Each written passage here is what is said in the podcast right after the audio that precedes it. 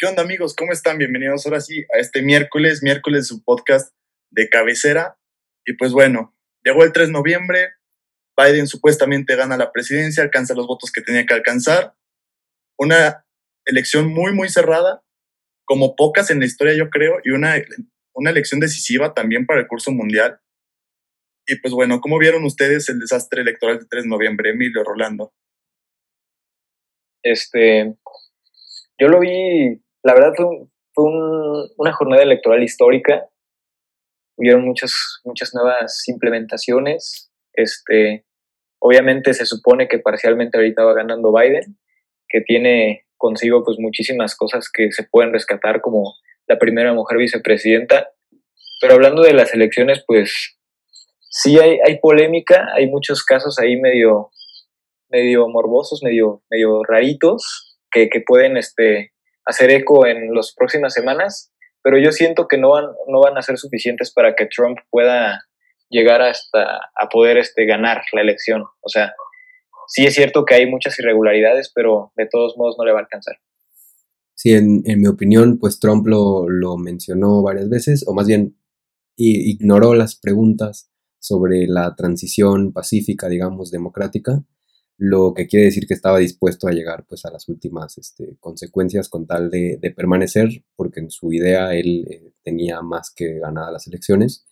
Y se ven, como, como dijo Claudio, unas elecciones muy cerradas, este, en donde los márgenes, por ejemplo, en estados como Arizona es de .52, tenemos Pensilvania .67, .21 en Georgia, .21, eh, .62, perdón, en Michigan, y, los otros estados clave también tienen un margen pues, pues de muy pocos dígitos. Entonces, eh, esto junto con las irregularidades que ya menciona Millo, que son este, personas eh, muertas que estaban registradas en, el padrón electoral y que emitieron su voto, y también, por ejemplo, boletas desaparecidas de personal militar en estados como Georgia, pues hacen que Trump decida judicializar el proceso electoral. Entonces, en estos momentos, pues, eh, hay medidas legales que se van a tomar y que para el 8 de diciembre es la fecha límite en donde se decide. Sí, aparte creo que llega la elección en un contexto donde Estados Unidos no había estado antes, que es un contexto de decadencia, donde todo el sistema mundo ya va para abajo. El otro día vi una frase de Rousseau que lo asocié mucho con las elecciones que dice que cuando el Estado se debilita y los intereses individuales no constituyen el sentido común está próximo a su ruina. Y se me vino mucho a la mente todo esto que pasó en Estados Unidos, porque también, gane quien gane, no hay que olvidar que tienen una deuda externa de 8.7 por 10 a la 12 dólares, o sea, sería 8.7 trillion dólares o 8.7 billones en español, cuando otros países como Brasil nomás este, tienen una deuda que representa el 15% del PIB, Rusia el 28% del PIB, México un 38% del PIB. En Estados Unidos esa deuda ya es del 42% del PIB. Y gane quien gane, quiera hacer lo que quiera hacer, va a haber ahí un gran problema. O sea, no importa quién sea, se va a topar con un país que está yendo más para abajo que para arriba y que tiene una competencia muy fuerte detrás. Este, ya Trump dijo que le robaron la presidencia. Este, William Barr, que fue el general, el fiscal general de Estados Unidos, autorizó que se investigara lo de Trump y todo esto. ¿Ustedes creen que con todo lo que está pasando, y con todos los procesos que están dando, ¿pueda Trump llegar a controlar la presidencia, llevar a conservarla? No, yo ya, yo ya lo había dicho, este, no le va a alcanzar y estas son mis razones, son muy rápidas. Este, primeramente, pues aquí podemos hablar de tres estados que están en juego todavía con sus polémicas.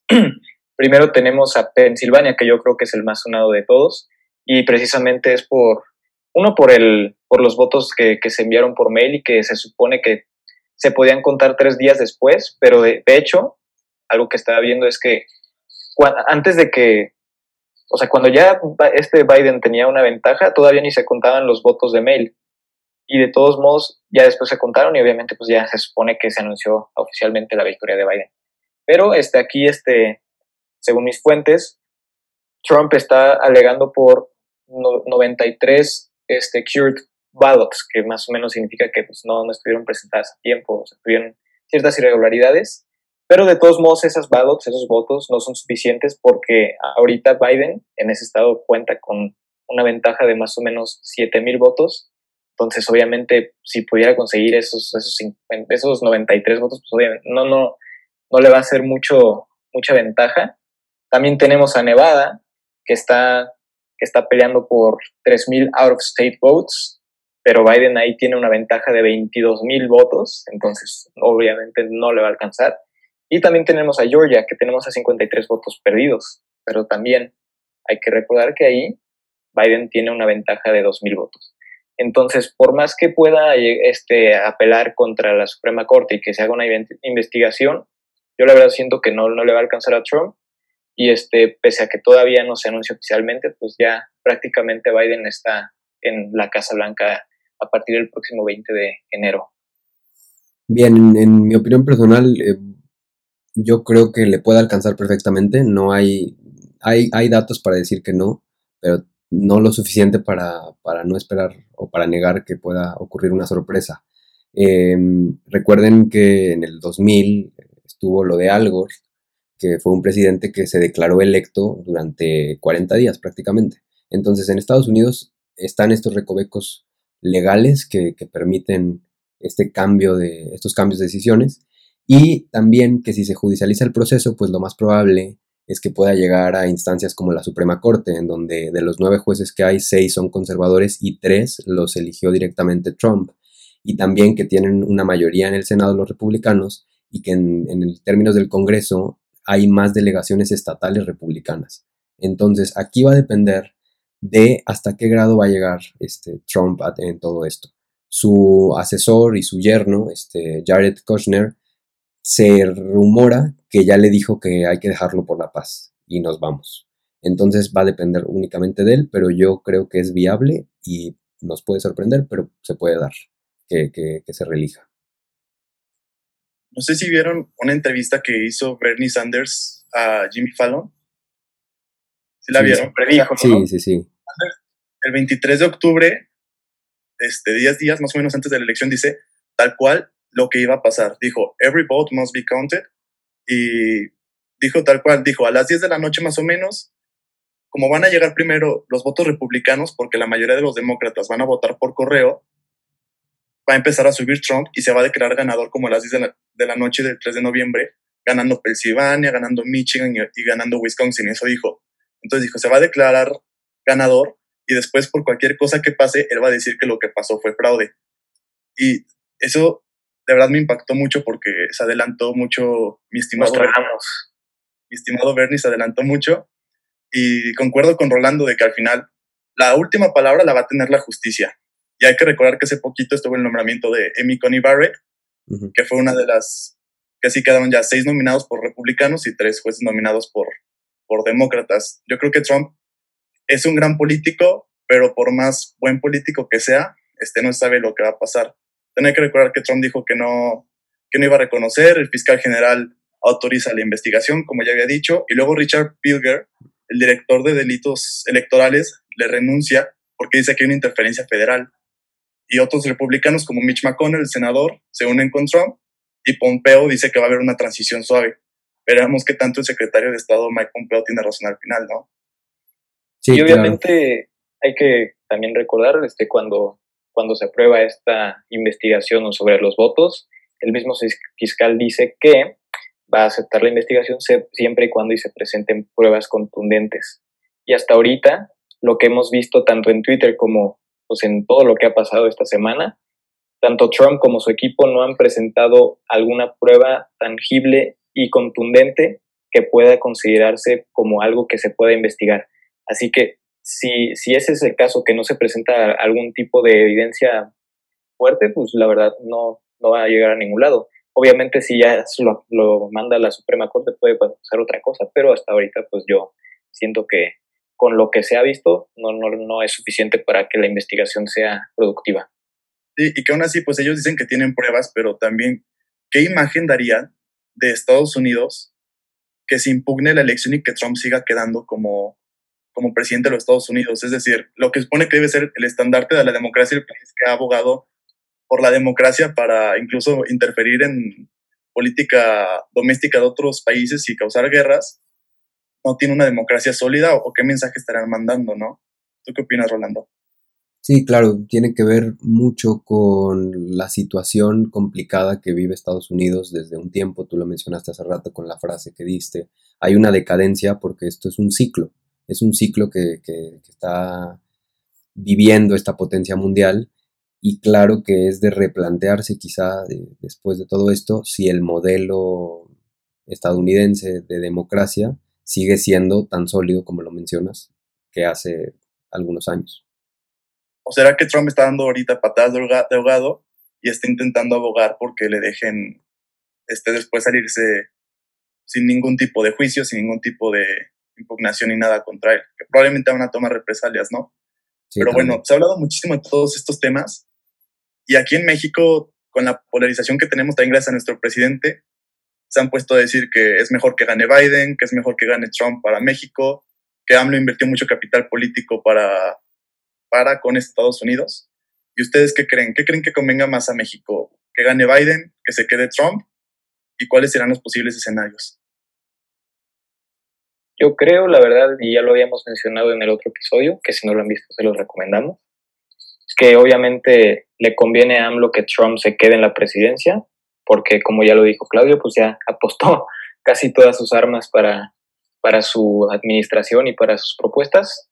Y aparte, este, pese a que los simbolismos que se han visto, sobre todo este fin de semana, que, que este AMLO no quiso reconocer la victoria de Biden, que por cierto, este, sí lo vamos a discutir el rato, pero pues yo pienso que no estuvo tan mal.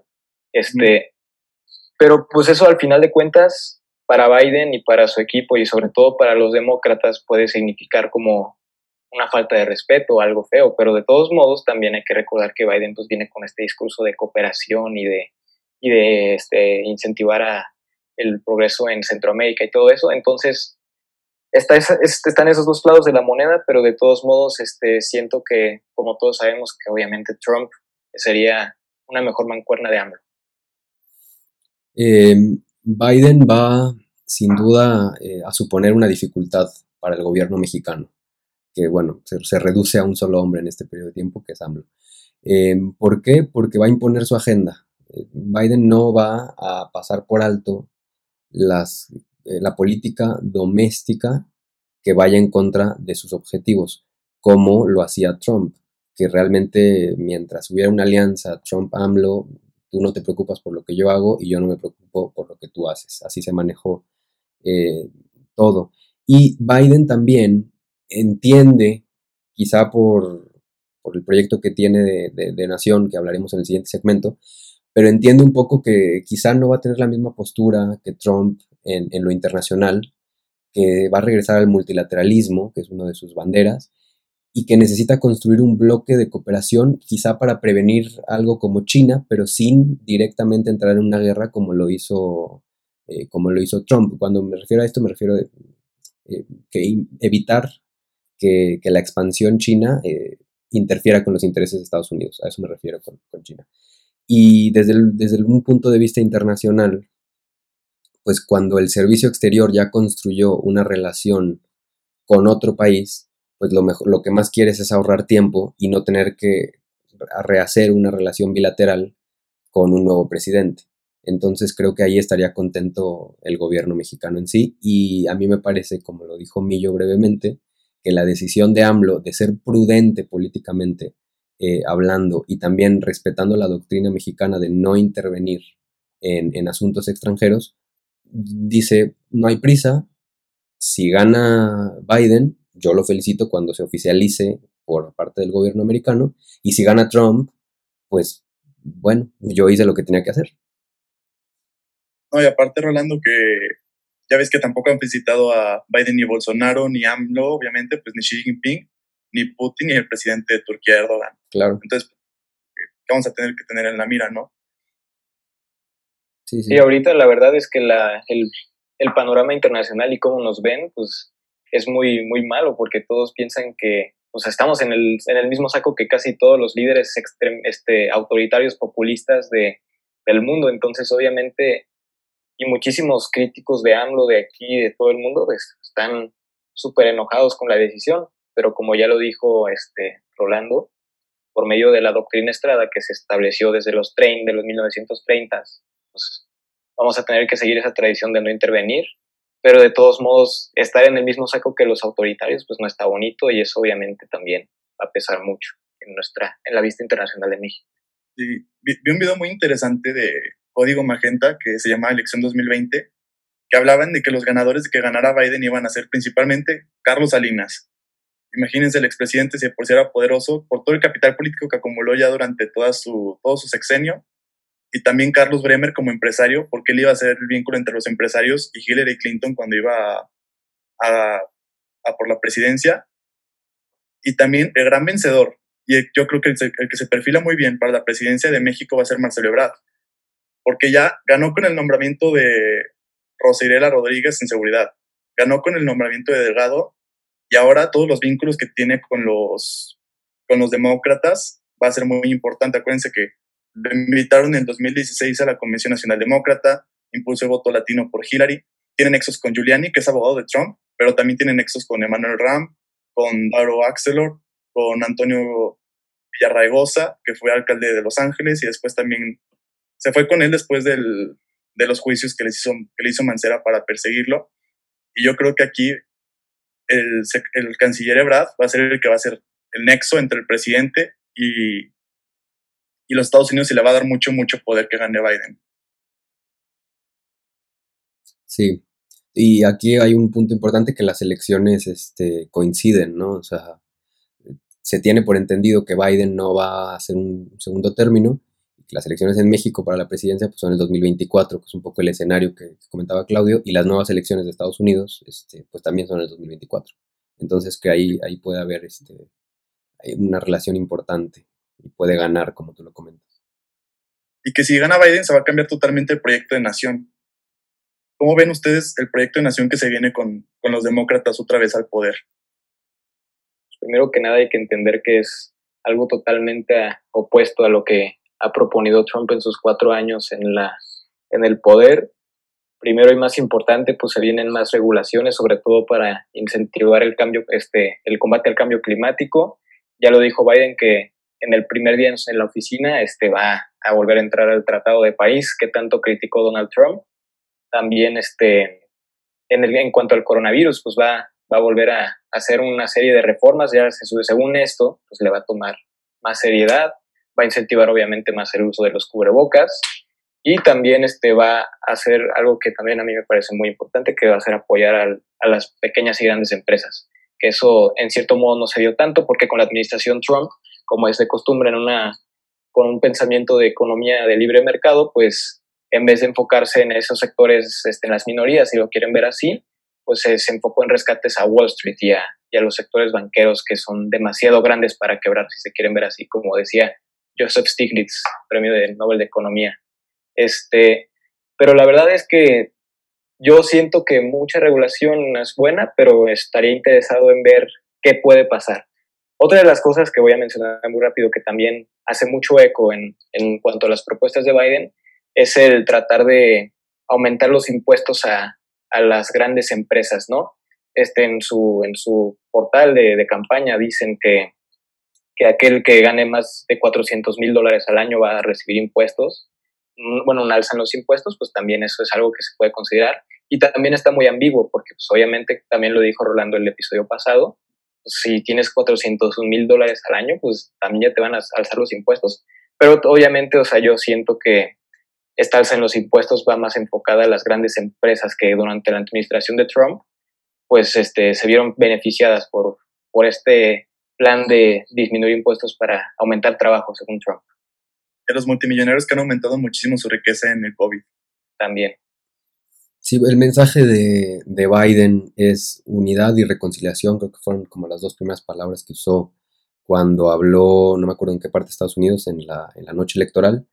Y, y, al final ese proyecto es bueno, nadie, nadie está diciendo que sea malo, creo que eh, construir paz y, estrechar lazos entre grupos fragmentados en Estados Unidos, pues, y en cualquier parte del mundo siempre es algo para aplaudir yo voy a pensar más en las medidas económicas que está tomando.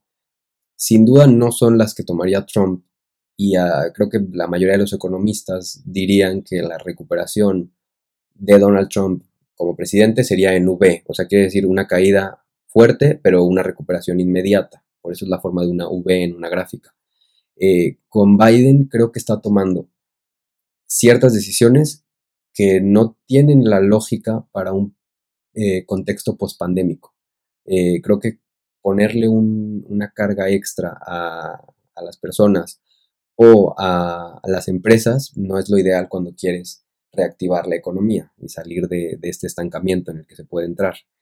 Mm, a mí me, extraña mucho que, Biden, bueno, hay que reconocerle que en el 2008, cuando fue la crisis, él fue el que diseñó el plan que, sacó a Estados Unidos y que cuando entra Trump a la presidencia, pues todavía le beneficia y, toma ese punto que estaba ya despegando Estados Unidos. Entonces tiene la experiencia, eso no lo vamos a negar. Pero este, en ocho años de vicepresidencia, tampoco es que hayan hecho cosas extraordinarias e, ellos dos, tanto Obama como Biden. Entonces, ¿qué nos hace pensar o por qué nos va a querer vender que ahora él tiene la solución cuando estamos en un contexto el triple de complicado o si no más? Yo lo que sí le doy también otro punto a favor es que es moderado, es una persona moderada que durante su vida ha trabajado mucho con los republicanos y tiene una facilidad política para crear consenso. Entonces eso es, eso es muy importante y que Kamala Harris, eh, aunque mucha gente la quiere radicalizar, pues es una persona que dada su trayectoria eh, política, pues le tiene mucho o concuerda mucho con las ideas de la ley y el orden. Entonces tampoco están tan desfasados, no, son una mala opción. Quizá no serían la mejor en términos puramente económicos. Sí, a mí también me preocuparía la parte económica porque hay, un artículo en Sputnik que se llama La disputa entre México y China por el mercado estadounidense. Y creo que con Biden van a cambiar totalmente estas reglas. O sea, hay que acordarnos que en el 2019 México fue el mejor socio, el socio más importante de Estados Unidos, desplazando a China por dos factores. Primero, la guerra comercial y segundo, la cercanía geográfica que tenemos. Según este artículo, dicen algo muy parecido a lo que tú haces el análisis, Rolando, que dicen, Biden no volteará tanto a México, sino que usaría acuerdos multilaterales para que China no incumpla las leyes de comercio internacional. Y también hay que recordar que Biden no está a favor del comercio internacional. Y en cuanto al factor político que decían, a mí me preocupa la relación también de él con todo, toda la left wing del Partido Demócrata, de toda la, el ala izquierda del Partido Demócrata, que no se lleva muy bien, se lleva bien con los republicanos, pero por ejemplo, por ejemplo Alexandra Ocasio Cortés no lo quiere. Declaró lo central es que ya no estamos en medio de una caída al infierno y ahora nosotros vamos a seguir trabajando desde la izquierda para intentar tomar el Partido Demócrata y seguir con nuestra lucha. Yo creo que esas van a ser dos limitantes importantes que tiene Biden. Primero, la economía. Segundo, el aspecto político desde el progresismo del Partido Demócrata. Y algo a mí que, que me encantó y que la verdad le aplaudo muchísimo a Biden es que el primer mensaje, cuando en el sábado que estaban anunciando que, que Trump, digo que que Biden era el ganador parcial de las elecciones, lo primero que hizo es decir que él iba a ser un presidente para todos los americanos. Entonces, ese es un mensaje muy potente porque venimos de cuatro años con Donald Trump, que, pues, que ya sabemos que es experto polarizador. Al ser un líder populista, pues obviamente lo que vas a querer hacer es que tus enemigos pues estén ahí presentes, ¿no? Que sepan que tienes enemigos. Entonces, eso es muy importante porque es probable que se pueda ver que esa fragmentación en la sociedad pues, se vaya amenizando y la verdad es que es un paso adelante para que de verdad este Estados Unidos pueda progresar porque así se podría decir que todos podemos avanzar hacia el mismo lugar y no y se va a terminar en cierto modo ese discurso de odio. Obviamente, como hemos visto, este, con todo lo de las, de los boletas electorales que ya mencionamos, pues los republicanos superamantes de Trump están muy enojados, pero ese mensaje para mí fue muy alentador y muy esperanzador para que haya unión más en el futuro. A mí, en lo personal, buscas que me gustan mucho de su discurso. Uno, las energías limpias, que de ahí me preocupa, no sé dónde va a sacar el dinero. Dice, dice Trump que se necesitan eh, 3 trillions dólares para sacar adelante el Acuerdo de París en Estados Unidos y no sé dónde lo va a sacar si Estados Unidos tiene una deuda nacional la más grande del mundo de 27 trillones de dólares. Y, y, aparte también hay que recordar que Biden no es este, un apóstol de la democracia, apoyó la guerra contra Irak y luego se arrepintió, apoyó la enmienda de Hyde pro aborto y luego también se arrepintió. Y aún así, por más que haga este, políticas y que dé discursos y todo, Trump sigue teniendo 7.5 millones de votos a la fecha y no creo que toda su corriente ideológica vaya a acabar. Yo en lo personal, ¿ustedes qué piensan? ¿Creen que estamos entre el fin del, del trumpismo? ¿Biden llega a la presidencia y se reconcilia el pueblo americano o qué va a pasar? No, de ninguna manera. O sea, acá lo que probó Donald Trump es que la estrategia que él tiene funciona. Entonces el modelo se va a replicar. Eh, si se replica con fines, con fines de manipulación electoral para conseguir votos, pero con una estructura quizá mucho más convencional, pues puede servir tanto al pueblo americano como al partido que lo utilice, que, bueno, o sea, seguramente serían los, republicanos.